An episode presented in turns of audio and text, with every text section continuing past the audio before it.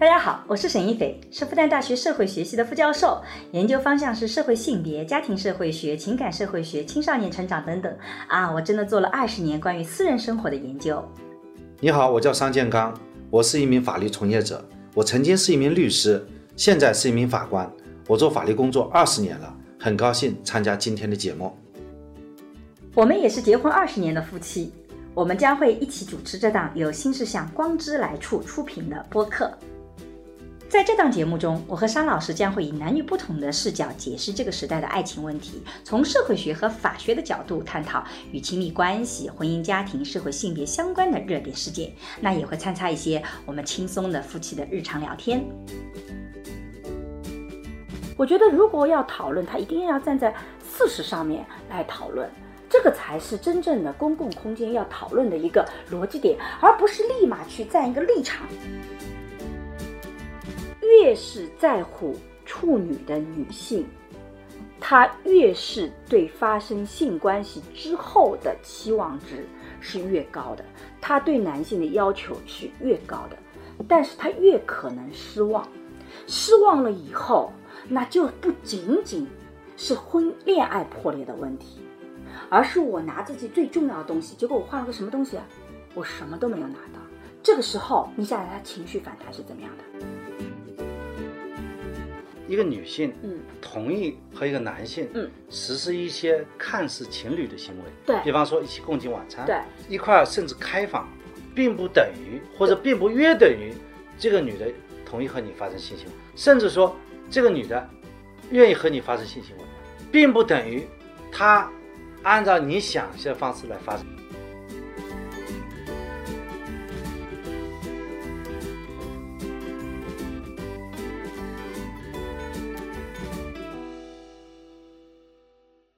啊、大家好，我是沈一斐。我叫桑建刚，呃，我们今天呢又开始聊一个热点话题。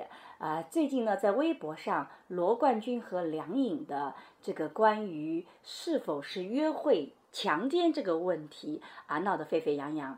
哎，你关注过罗某和梁某的这个事件本身吗？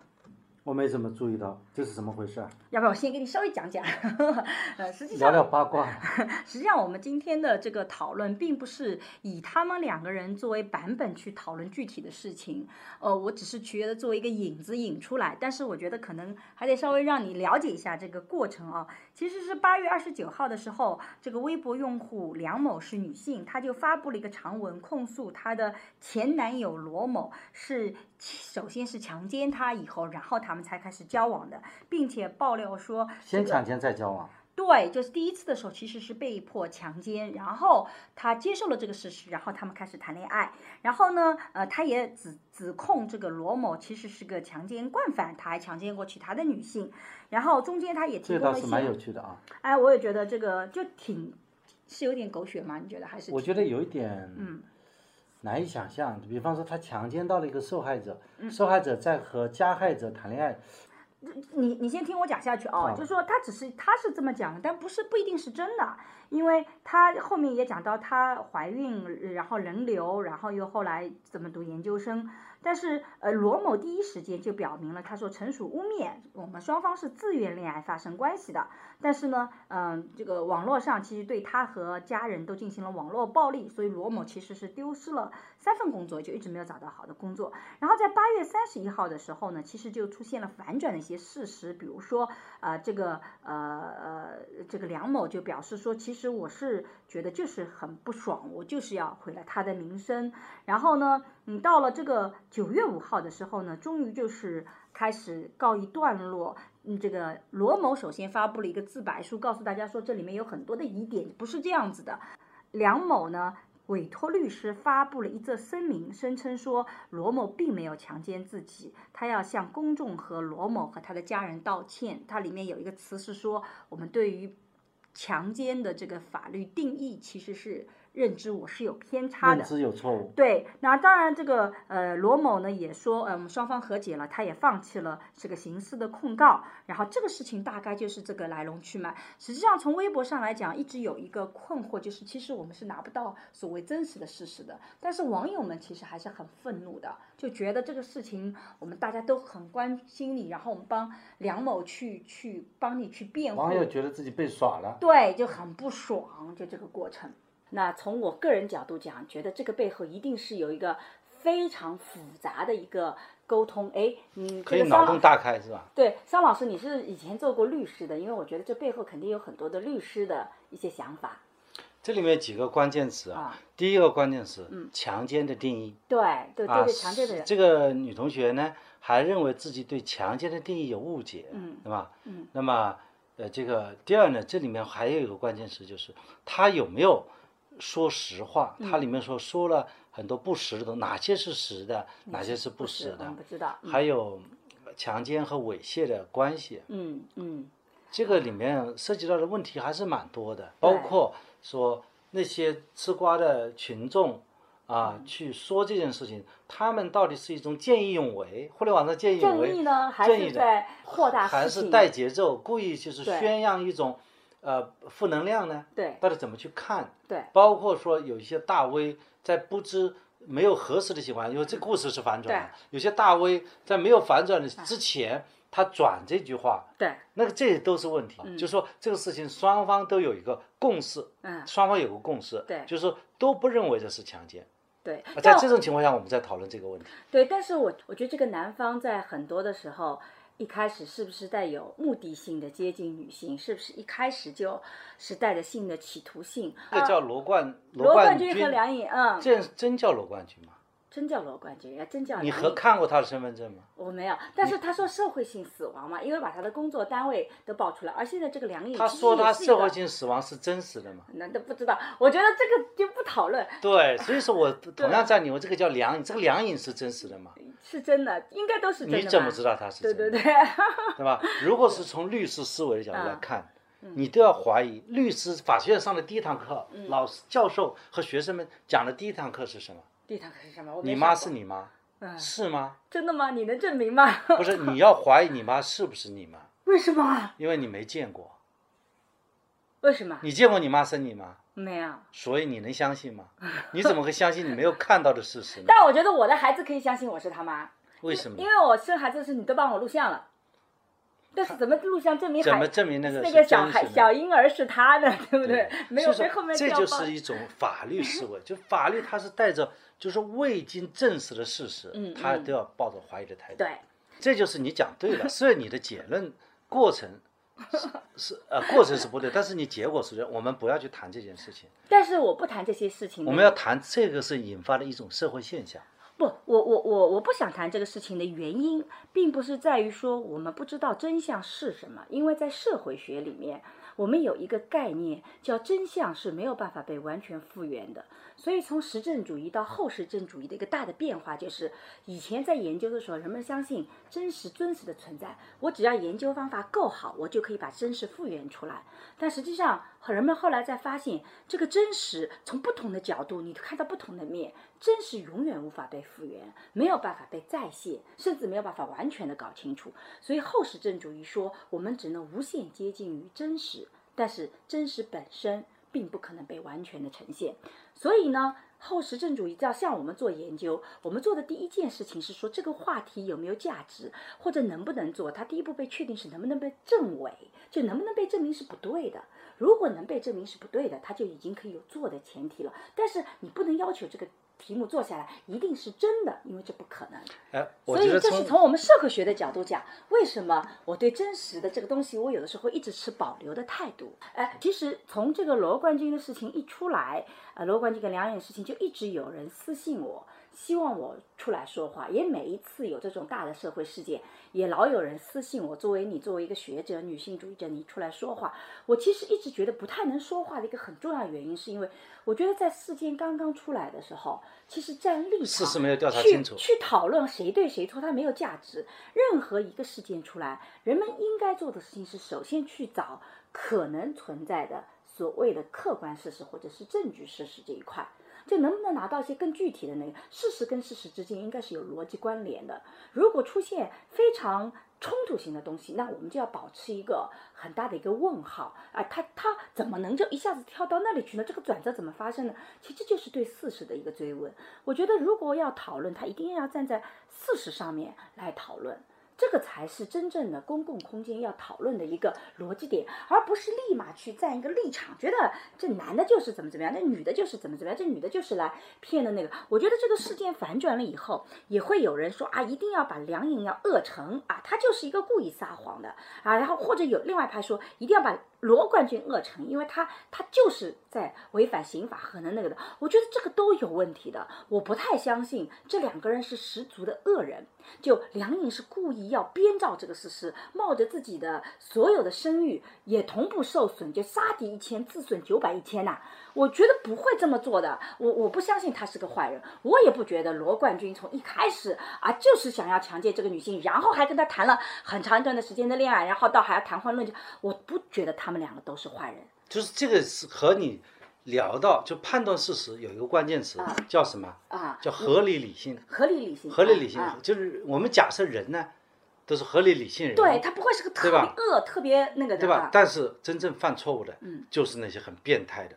很特别恶的人，对吧？有这个人啊，这个方面，所以咱们做评论也要也要也要讲。但至少从我另外一方面就是要无罪推定嘛，你不能先推定人家是变态。无罪推定是对的，对吧？你先不要推定人家是变态的，就是个十恶不赦。但变态也有变态者的逻辑啊，对，对吧？如我们要找到这个变态者的逻辑，变态的逻辑，他为什么要这样去做？对对对对。比方说，如果没有证据，他的那个变态者的逻辑属实的话，这个里面的证据之间就是有矛盾的。对的。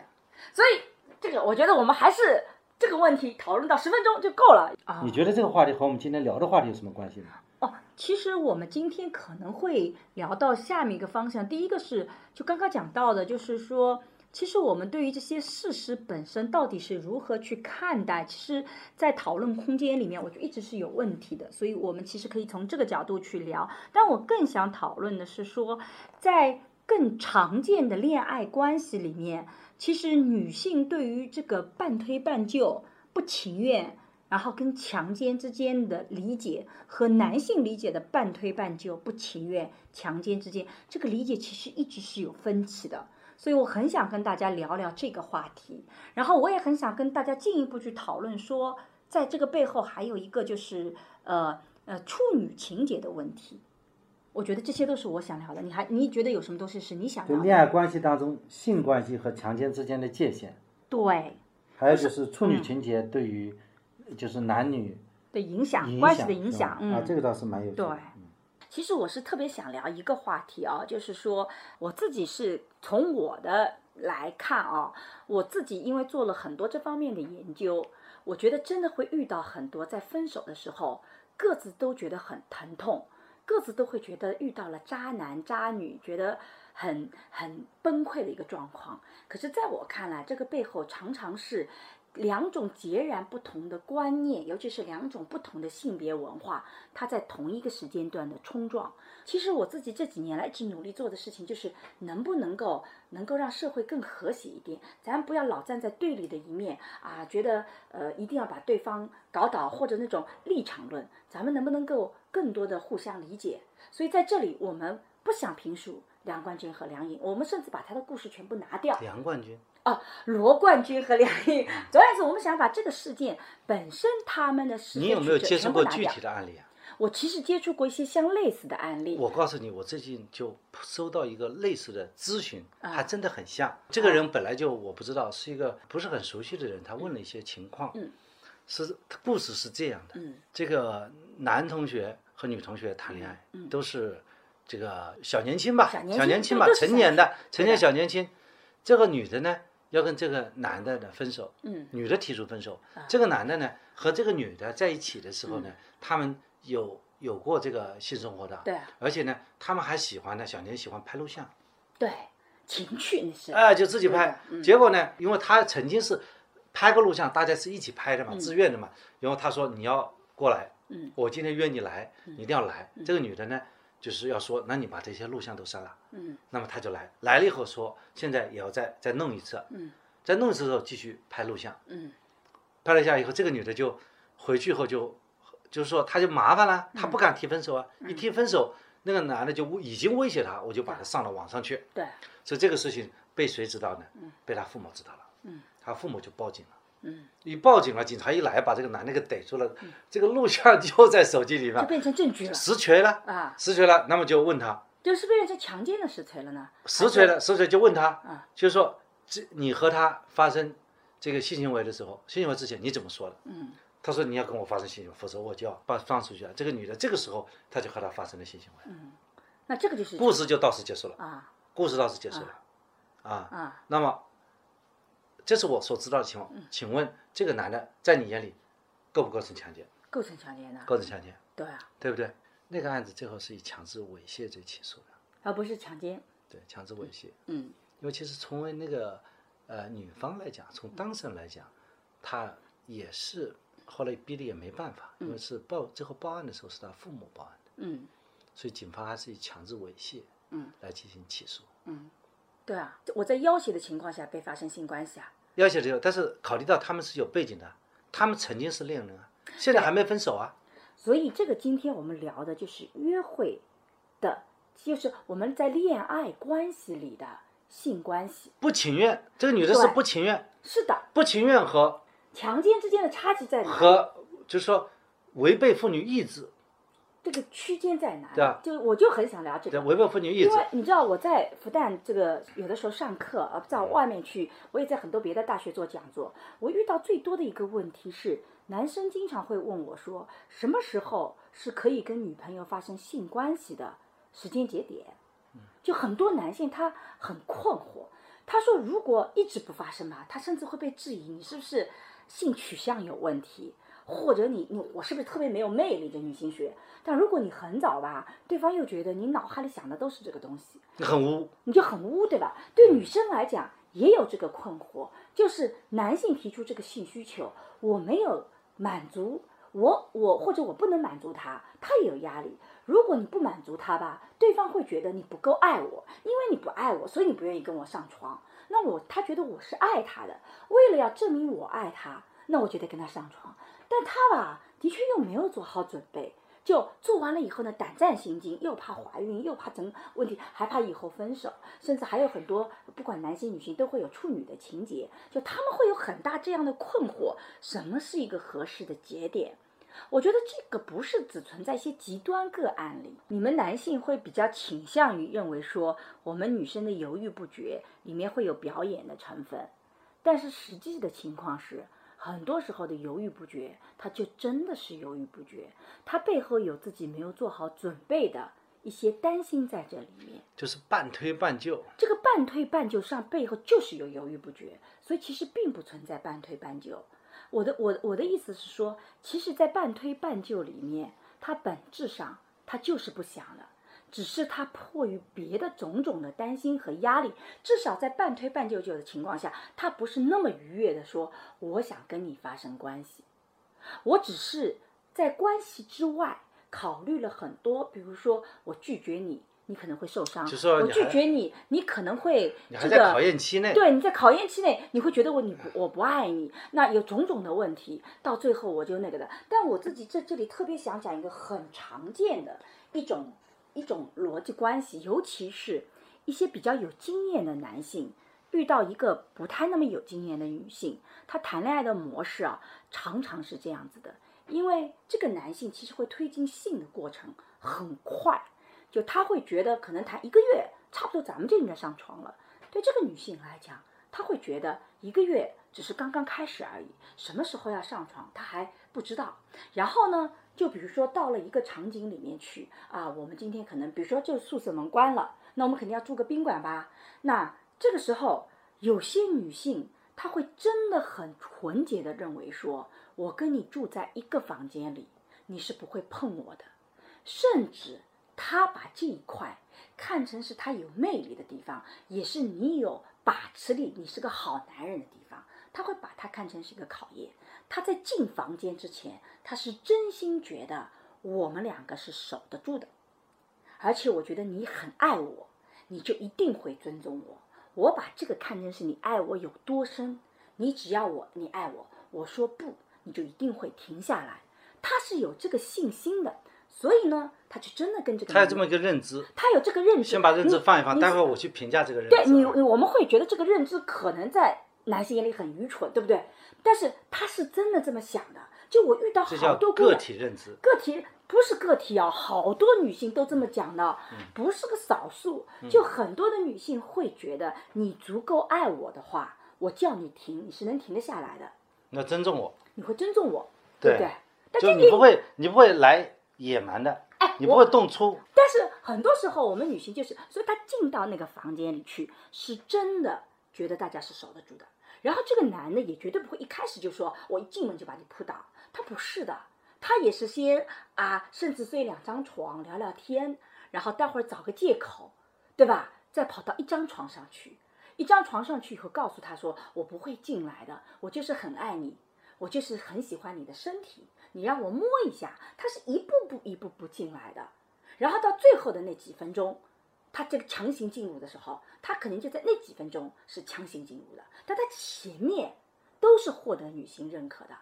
也就是说，这个女性一直有一个信心，你是不会做最后一步的，不过越过红线，不会越过红线。我是同意你碰我身体的，我也是同意你到我床上来的，我也是同意你亲吻的。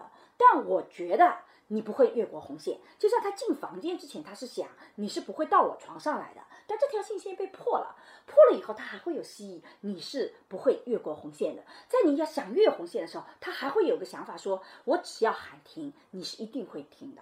我喊疼痛，你是一定会停下来的。你会发现很多的女性，她会有这么一些想法，一个对异性一种善良的想法，对，就是因为你不会在我们使用暴力、动粗。核心的问题是在乎他过去的人生里面，没有人给他们做过所谓的性教育，他没有那个。好了，这个时候在最后那一刻是他不愿意的，但是男性男性强行进入了，这个时候就出现了我们叫约会的暴强奸那个这个引号，就你怎么去判断你是不是违法，这是非常常见的一种状况。很多的女性的第一次，很多时候都是在这种情况下失去的。她并没有说完全做好准备，呃我我认为啊，嗯这种情况有是个事实有有有我们不做呃判断有那么有那么有那么一个事实，或者有那么一类事实。啊，对的，但是从法律的角度来讲，嗯法律上讲，这个强奸这个罪名啊，还是原则上还要当事人去告发。对，不告，他没有告发，所以他没有告发。他没有告发，就还属于私生活的问题。对法律好不是所有的事情都要去解决。现现在我你们要谈谈看男性，对吧？男性是怎么想的？我也去做研究，男性怎么想法？你会发现男性是另外一种想法。男性觉得，既然你愿意跟我开房间，就等于愿意和他发生性行为，这个就等了，就等了，对吧？只要推门，意味着你就愿意交给我，对啊，然后你或者说你不你有适当的强制，说不定还有受虐狂这一系列。不是受虐狂，就是说他们会觉得你半推半就，是因为你女性一定是要矜持的，要表现你这些都是你的表现矜持，表演而不是真正你的想法。嗯如果我不做下面一步，对吧？那我就说明我都不能 get 到，不能知道你的想法。我作为男性，我的勇猛气质就是应该一往无前的。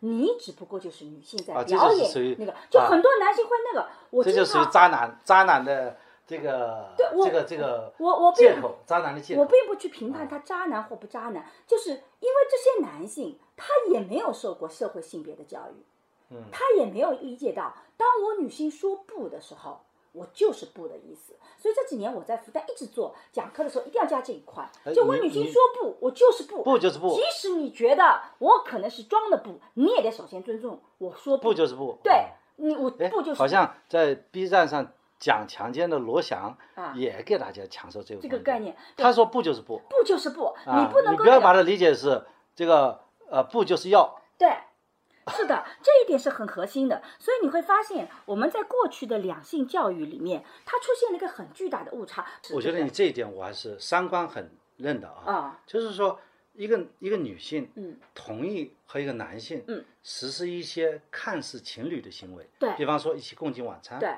一块儿一块儿甚至开房，对对吧？嗯，也许一块儿一块儿去谈谈心呢，对是不是？并不等于，并不等于，或者并不约等于这个女的同意和你发生性行为，对对吧？甚至说这个女的愿意和你发生性行为，并不等于她按照你想象的方式来发生性行为。对，是你要哎用你的方式。我给你讲一个、啊讲一个案例吧。啊哎呦，这个事情有趣。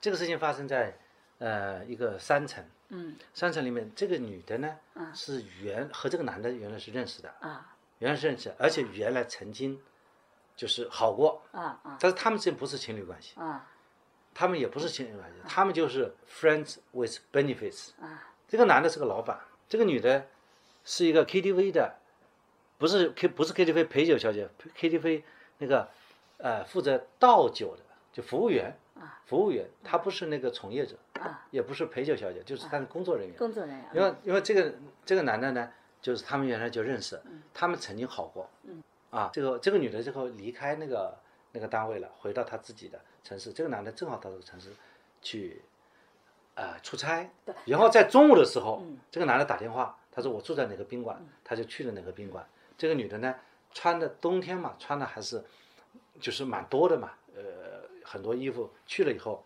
那么去了以后呢，呃，过了不久，这个现在看证据啊，我现在跟你讲的全是证据啊。录像里面这个女的就离开了她的房间，然后手呢捂住捂着眼睛哭了，然后在楼下的她自己的车子里面哭了一个多小时，跟她的闺蜜打电话，她的闺蜜叫她报警，她就报警，报警了以后，警察就因为强奸罪有个特点，你知道吧？只要女方报警，男的第一件事情，不管因为因为强奸没有证据嘛，第一时间就把男的给抓起来，就把他扣起来，要开始调查。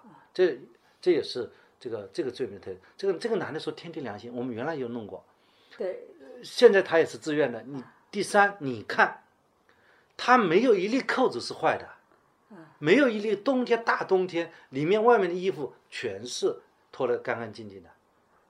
你说你告我强奸，怎么强奸了？你觉得这个事能定强奸吗？能定。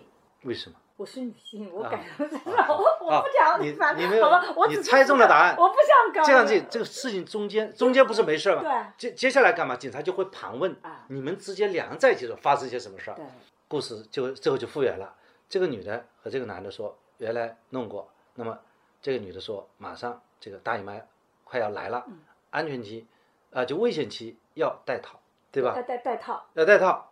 这个男的呢同意了，同意了以后，最后呢，过程中他把套子拔了，拔了以后，这个女的一看，然后他说，要么你给个五万块钱，给个五万块钱，万一就是嗯怀孕了，或者说对身体是有伤害嘛。这个男的给了他一耳光，不同意，反而给了他一耳光，这个时候打了一耳光出去了，这是双方对下来的事实。觉得那么算不算？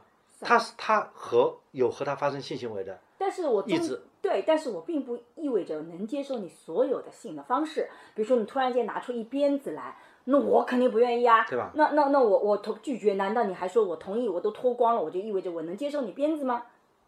跟不戴套子我觉是一样的性质。就我我我会有想要的性方式，你用强迫的性方式是我不接受的。对这个案子后来也是定了，定成强奸。对，所以你看啊，因为什么？这个案子最大的特点是什么？他们不是情侣，对，他们不是情侣关系，他们是有算是情侣，咱们回到继续情侣，对吧？你你现在讲的是不是情侣？就比如就是这里面就是说我讲谈这个案例呢，呃，可能可能还有其他情节啊，不是说仅仅就这些情节，还有其他综合认定下来呢，就是说，特别是他还是违背了妇女对自己性性行为的一种意志。对，就是说，强奸罪强制罪这个前提是什么？违背妇女的意意志志啊啊，违背他是违背了他的一个意志，对的。所以说。但但我觉得这个情况是很多时候在社会里面为什么会引起争议？人们常常会觉得你们已经发生过性关系了，你们再发生一场有什么好矫情的呢？对，就很多男性也会这么想，对不对？对我都已经跟你发生过了，再发生一次，嗯，你有什么好矫情的呢？我们的社会就是五十步和一百步的关系。我们社会里面会很有意思的觉得，如果你是强奸一个处女，你好像问题就很大，最大对吧？你罪大恶极。但如果你强奸一个性性经历很丰富的，罪不可赦，罪不可赦，对，不是罪大恶赦。罪罪不可赦。但哎如果你强奸一个有很多性丰富经历的人，好像大家就觉得你没有什么。比方说强奸一个妓女，对，但实际上强奸罪的定义是说你违反我的意志。嗯我们在研究里面也发现，真正有这种创伤性的，他所创伤的东西不是说性本身，而是我的意志被强迫了以后，我对自己产生那种无力感，甚至觉得不安全感的创伤。就我不知道，原来我是保护不了我自己的，那才是核心的点，对，对吧？这一点，这点，这个三观我也是非常认。他就强调，嗯这个女性的她的这个性自由权呢，对是受到法律最高程度的保护的不管他曾经曾经和是不是和你发生过关系嗯，不管他是不是你的恋人，对甚至他不管是不是曾经是个性工作者对，你都不能去对都不能去和他这个去亵亵渎他的性自由的权利。这是什么？这是对人的尊重，这是一种人权的标志。我觉得，而且嗯我觉得这是我们中国今天其实在法律上还走在蛮前面的一个很重要的一个标志体系。我们对于妇女这块的权利保护，还是我觉得很到位的。好，刚刚开始的时候，你会发现我女性的发生性关系可能是有不情愿的，但是这个时候呢，我其实还是爱你的，然后关系也发生了，那我就觉得我要跟你继续进行下去了吧，我们俩谈恋爱了吧？如果我们能够一直很顺利的发展下去，我们的记忆就会告诉我说，那一次只是因为我经验不足，我们有一个很好的开端，我们两个人啊性还不错，所以我们一直走下去了。就人的记忆其实是会不断去解读你过去的事情的，可是呢，你谈着谈着发现这个男的满口谎言，很多问题，我根本就不想跟你在一起了。当我不想跟你在一起的时候，我其实就会对于每件事情的那些不舒服的经历就全起来了。我当时就不愿意跟你发生关系，重新解读了，不是重新解读，它不是重新解读，不是说把原来 A 解读成 B，而是在 A 里面其实有很多层面，它有不愿意的成分的，有很强烈的不愿意成分，也有最后妥协的成分。但如果我们的感情很顺利的往下走，我的妥协成分就会更高的呈现出来，把那个不愿意就压住了。但如果我跟你的关系很不好，我那个不情愿的成分就会再上升，尤其在后面的性关系里，其实不会只有这一次，你后面的性关系里也依然会出现，我不是那么情愿，你又强迫我，就是那个对第一次的第一次经历所带来的体验会验有变化，会有变化会随和会后的经历面经历是有那个，会有变化。就比如说你第二次你又带有强迫性，你第三次又带有强迫性，那我会每一次那个强迫性我就加剧，虽然我都是最后接受了，然后等到我要跟你分手的时候，这个时候你就会发现故事串起来，从一开始我们很明确的感觉到这是真实的哦，不是假的，是他真的不情愿，是他真的不情愿。有这么体验，就有这个体验。对于男性来讲，他有的时候觉得自己很冤，对不对？你明明就没有说出那个的，那男性为什么去这么做呢？这个背后就是整个父权文化从来没有让男性反思过。当女性不舒服的时候，你除了强上以外，你是不是还有别的不同的方式？比如说停下来等一等。所以你看啊，这个时候这里面就会有一个很大的一个悖论出来。我前提讲的是，现在的两性他们都没有受过所谓的现代性关系、性别的教育，对不对？所以呢，最容易出问题的是什么？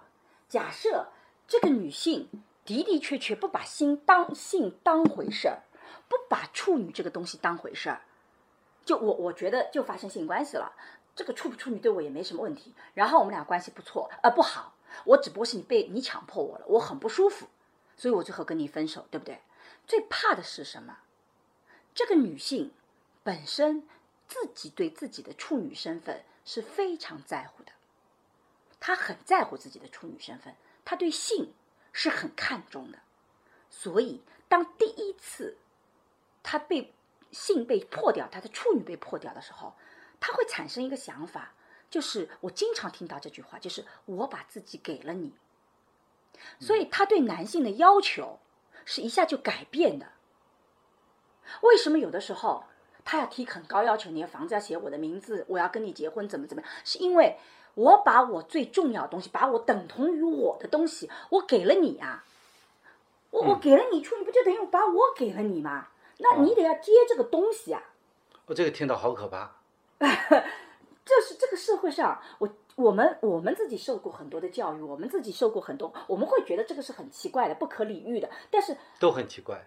不是，但是的的确确，你去回到他们那个生活的环境，没有人告诉，那整个社会还有很多人告诉你处女有多重要。我们在日常生活中也看到了这样的言论呐。那对于他们那些，这都是落后的。是可以说落后，但从我社会学角度讲嘛，他们就是是落后的，但是他们也是无可奈何的。他应该来听你的课。他因为没机会听我的课，我我也没有办法。他如果听了这个音频的话，第一时间，如果他认为对我的发言有所不适的话，或者很反感我的言论的话，首先要听听你的。对，因为他听你的观点，他就开始会不舒服。他会他已经会不舒服了要攻击我了。要攻击你，因为什么？他觉得你讲到现在，你不你我你我们俩谈到现在，是把性看成是非常平等的，只是性关系而已。但如果相互尊重，相互尊重，对吧？共同意愿，共同意愿。然后你男性女性各有那个，对不对？但是如果我觉得这个性对我来讲如此重要，我把我最重要的东西给你。那实际上就意味着我对你的期望值都不一样了。你在后面其实是要对我负责的。然后我每一次的性关系，我并没有去享受性本身呐。我跟你在一起，我性没有觉得享受啊。我每一次都是把我自己交给你了，对不对？我没有去享受说啊，性让我很快乐啊，这个性让我今天睡得很好，让我很放松，对吧？没有这种感觉啊。我就觉得我每一次都是把自己给，那我是不是可以对你提出要求来？如果这个时候我发现你欺骗了我，你在外面还有啊别的性关系，你还有，因为如果我是个。强调处女的，我会把性是看得非常非常纯洁的，我会觉得第一次的纯洁性很重要。你可以不是第一次，但是你一定前面是不能有很污的东西的。结果你很污，对不对？你很有问题，那我自己就会我会觉得很受不了。所以这个时候你会发现产生了一个悖论，产生一个很大的悖论。越是在乎处女的女性。他越是对发生性关系之后的期望值是越高的，他对男性的要求是越高的，但是他越可能失望，失望了以后，那就不仅仅是婚恋爱破裂的问题，而是我拿自己最重要的东西，结果我换了个什么东西啊？我什么都没有拿到。这个时候，你想想他情绪反弹是怎么样的？而这样的女性又特别容易。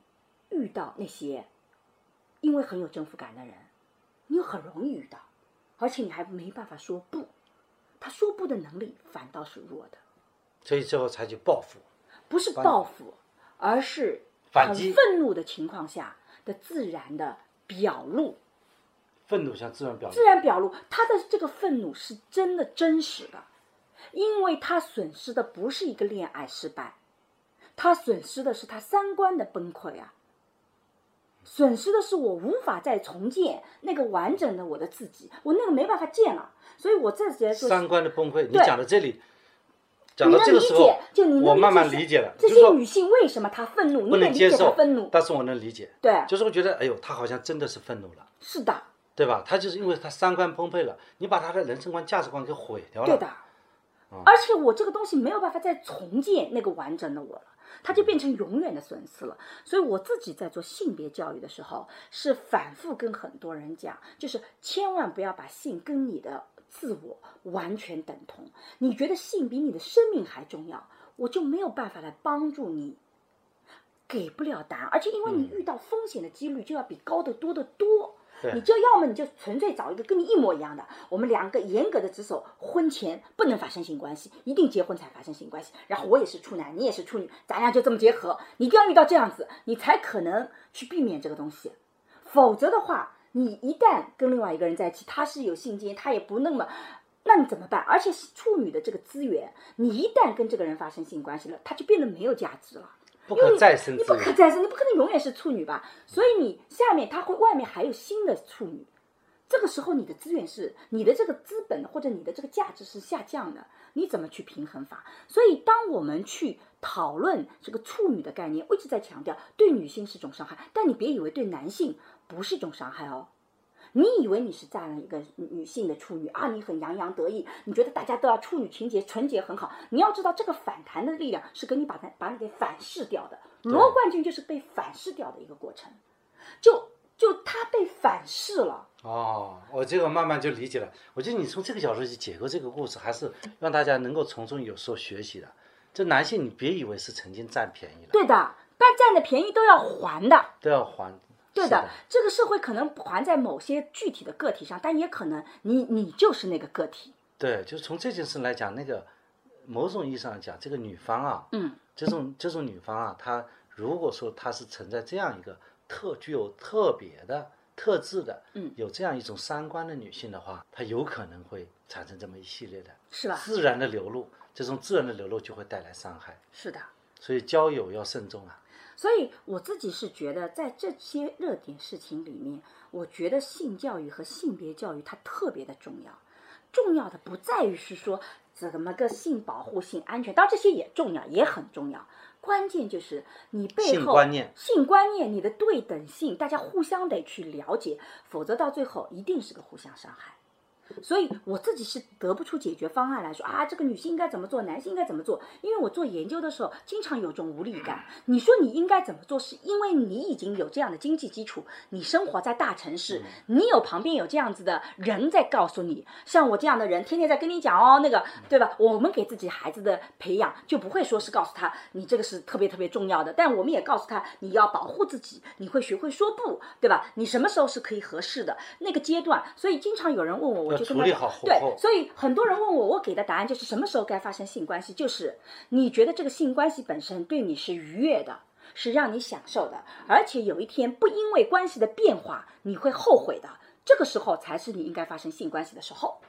如果你会因为关系本身会变化，你会后悔，或者这个关系让你觉得不安全，让你觉得很肮脏，让你觉得不舒服，都不是和好很好的开始的时间段。而对于男性，我就说你一定要听到女性的不，他说不，他就是不，你得去遵守他，他的犹豫不决，你得给他时间犹豫不决。所以我经常跟我女儿上次看《太阳的后裔》的时候，我就觉得，哎，《太阳后裔》里有一段就是可以作为很好的性教育的题材，但它一点都没有涉及到性，就是这个男主角柳大卫啊、跟跟这个女主角在一起，女主角是喜欢他的，但是这个男主角去吻她的时候，这个女主角因为担心你的职业，没有做好准备，往后退了一下。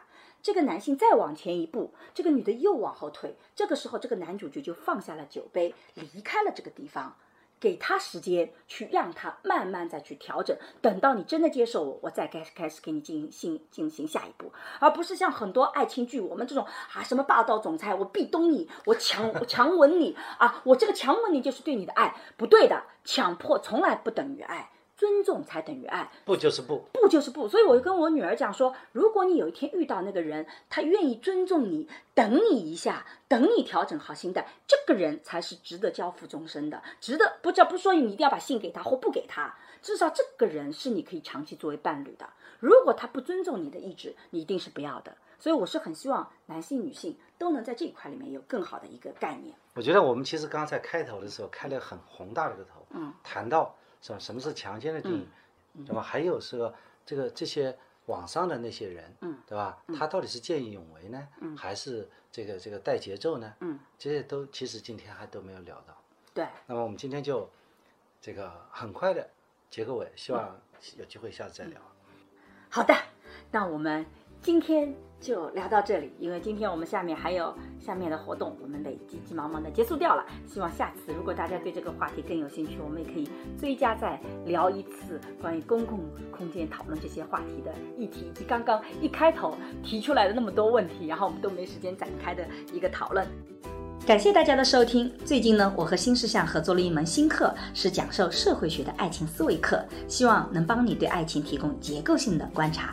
如果你喜欢更深入的、更加系统的社会学思维去看待亲密关系，欢迎你在微信里搜索公众号“光之来处”，关注后加入学习。是万物皆有裂痕，那是光之来处的光之来处。